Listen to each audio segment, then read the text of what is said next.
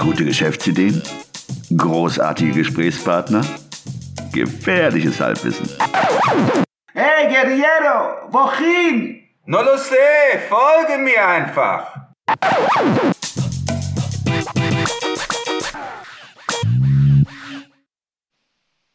Hallo und willkommen zu einer neuen Episode des 9 to 5 Podcasts. Am Mikro wieder hier der Ruben und mir gegenüber sitzt Der Christian, hallo zusammen. Der Titel der heutigen Episode lautet ganz reißerig Marketing auf Crack. Es werden sich viele fragen, was haben die denn geraucht? Wie kommen die auf diesen Titel? Genau, warum kommen wir auf diesen Titel? Auf Crack. Crack ist eine Droge, die schnell Glücksgefühle, schnell ja, äh, einen Rauschzustand produziert und äh, die Süchtigen von Pfeife zu Pfeife hüpfen. Und so ähnlich entdecken wir es ja auch bei vielen Leuten, die von Geschäftsidee zu Geschäftsidee hüpfen einen Rauschzustand daraus ziehen, Geschäftsideen am laufenden Band zu produzieren. Und diese Menschen wundern sich am Ende des Tages, dass diese Geschäftsideen erfolglos bleiben. Dieser Erfolg über Nacht, wie es ja immer so eingetrichtert wird, stellt sich nicht ein. Und nicht nur da, sondern auch in Unternehmen entdeckt man, wenn die Umsatzzahlen nicht stimmen, wenn der Absatz bricht, dann wird man sehr kreativ und greift dann zu der neuesten Marketingdroge, zum neuesten, wie hast du es genannt, zum neuen, Neueste heiße Scheiß. der neueste heiße Scheiß. Und wundert sich am Ende des Tages, dass die Marketingideen vielleicht kurzfristig ein Aufflackern produziert haben, aber am Ende des Tages nicht zum Erfolg geführt haben. Und viele fragen sich, warum nicht? Und zu diesem Thema hat der Christian, ich meine, einen sehr interessanten Artikel in seinem Blog meetautor.com äh, geschrieben. Der Artikel heißt Jojo-Effekt im Marketing. Ich hoffe, ich habe es richtig wiedergegeben. Und ich würde dich gerne mal bitten, den Artikel mit uns zu teilen. Ja, vielen Dank, Ruhm. Der Jojo-Effekt im Marketing, das ist der Titel dieser, dieses Blogbeitrags. Wir Menschen haben die zerstörerische Neigung, Vorsorge als Luxus zu sehen. So reagieren wir meistens erst dann, wenn es spät ist und teuer wird. Die Paartherapie ist ein Paradebeispiel. Meistens witzlos, weil das Kind schon in den Brunnen gefallen ist. Allerdings ist nicht die Therapieform das Problem, sondern das Timing. Die Entscheidungen sind schon getroffen, manchmal vielleicht auch nur unterbewusst. Im Grunde könnte man also auch ein Eis essen gehen, es hätte einen ähnlichen Effekt auf den Erhalt der Beziehung. Ich überspitze hier natürlich. Diese Tendenz kann man auch bei Gesundheitsthemen sehen. Tatsächlich ist ja leider auch das Gesundheitswesen darauf aufgebaut. Die Krankenkassen zahlen in der Regel erst, wenn das Problem sich körperlich manifestiert. Sogar unsere Ernährung handhaben wir so.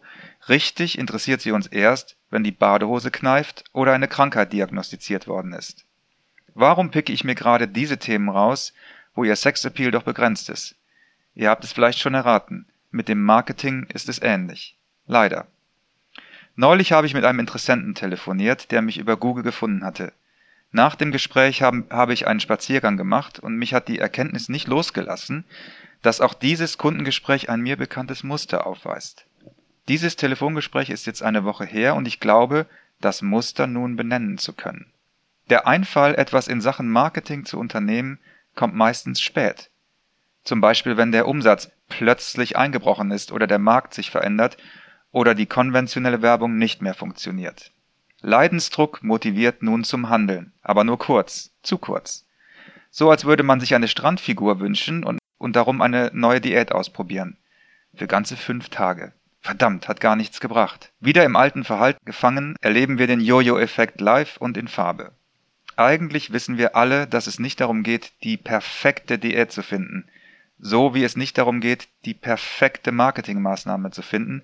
Beides gibt es nämlich nicht. Was wir finden müssen, ist eine langfristige Perspektive, die zu uns passt.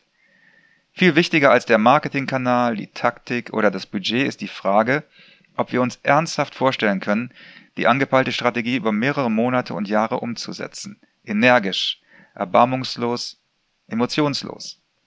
Ich habe Kunden, für die blogge ich seit Jahren, jeden Monat aufs Neue. Irgendwann, und es ist wie Magie, tritt der Zinseszinseffekt ein. Die Saat geht auf, der Reifeprozess ist abgeschlossen. Dann ziehen diese Unternehmen in den Suchmaschinen an vielen vorbei, manchmal sogar an den ganz großen. Der stete Tropfen hat den Stein tatsächlich ausgehöhlt.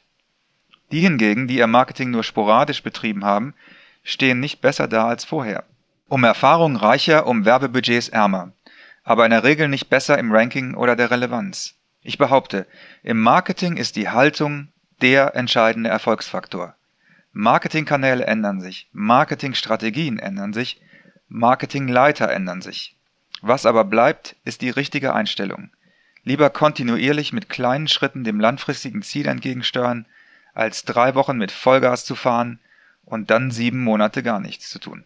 Ja, vielen Dank, Christian. Ähm, jetzt stellt sich mir die Frage, was zeichnet wirkungsvolles Marketing eigentlich aus? Natürlich, dass es gut gemacht ist, aber vor allem auch, dass es kontinuierlich gemacht wird. Das finde ich ganz wichtig. Also ich habe das bei Blogging ganz oft, dass ich, wenn Unternehmen mich anfragen fürs Bloggen, dass ich dann sage, ihr braucht einen Marketingplan, einen Redaktionsplan für die ersten drei Monate, am besten für die ersten sechs Monate, damit garantiert ist, dass man auch sechs Monate das laufen lässt, also damit man nicht den Effekt hat, wir machen jetzt ein, zwei Blogbeiträge und dann gucken wir mal, was passiert. Und äh, zum Zweiten, dass man nicht in den Stress kommt, man hat jetzt zwei Blogbeiträge geschrieben und denkt, oh, was machen wir jetzt? Der März kommt, wir müssen jetzt unbedingt ein Thema finden und dass man dann irgendwas produziert, weil man dieses Gefühl hat, man müsste einfach jetzt was absetzen. Also ein Redaktionsplan ne, über sechs Monate ist eigentlich das Minimum. Jetzt wissen wir natürlich, dass äh, wenn die Geschäfte gut laufen ähm, und genug Arbeit auf dem Tisch ist, dann ist das Thema Marketing ja nicht so äh, akut. Du hast ja gesagt, dass du deinen Kunden beim Bloggen empfiehlst, zumindest drei bis sechs Monate im Voraus zu planen. Wie ist denn da die erste Reaktion bei diesen Kunden? Schock.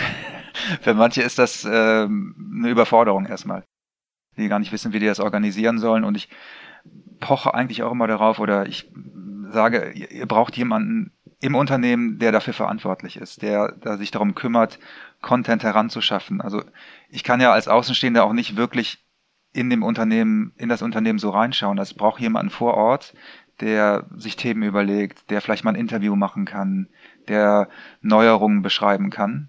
Und dann ist es einfach gut, das drei, sechs Monate im Voraus schon mal anzuplanen, vorzuplanen, damit man nachher im, nicht im Monat drei einen totalen Stress hat, weil man, weil man das Gefühl hat, wir müssen jetzt unbedingt was produzieren und man hat einfach nichts. Aber das zeigt mir doch wiederum, wenn die Reaktion so ist, Schock erstmal, dass doch viele oder viele doch immer den Eindruck haben, wenn man eine Agentur, einen Freelancer einstellt, dass man relativ über Nacht einen Erfolg, also man möchte ein Ergebnis sehen.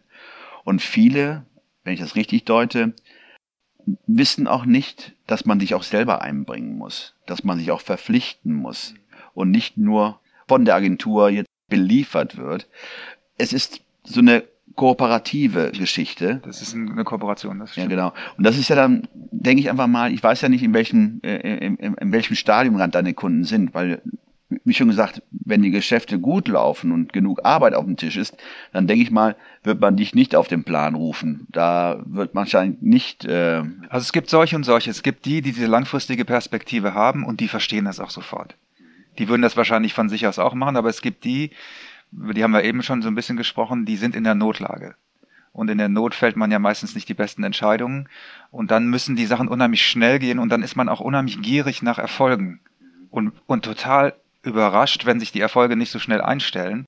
Wo ja gerade beim, beim Bloggen oder Social Media Marketing, das ist ja ein äh, langfristiges Spiel. Das ist ja nichts, das ist ja ein Marathon, das ist ja kein Sprint. Und da ist dann oft so eine Dissonanz, dass man, also ich, habe auch Aufträge ehrlich gesagt deswegen schon abgelehnt, weil ich gesagt habe, bei der Erwartungshaltung kann ich leider nicht liefern, weil das ist so unrealistisch, dass die Enttäuschung programmiert ist. Da habe ich auch eine sehr interessante Frage, ich weiß nicht, wo ich sie aufgeschnappt habe. Äh, da hieß es, ähm, die Frage, greift eine einmalige Kundenbindungsaktion mit den seit Jahren nicht gepflegten Kundenadressen?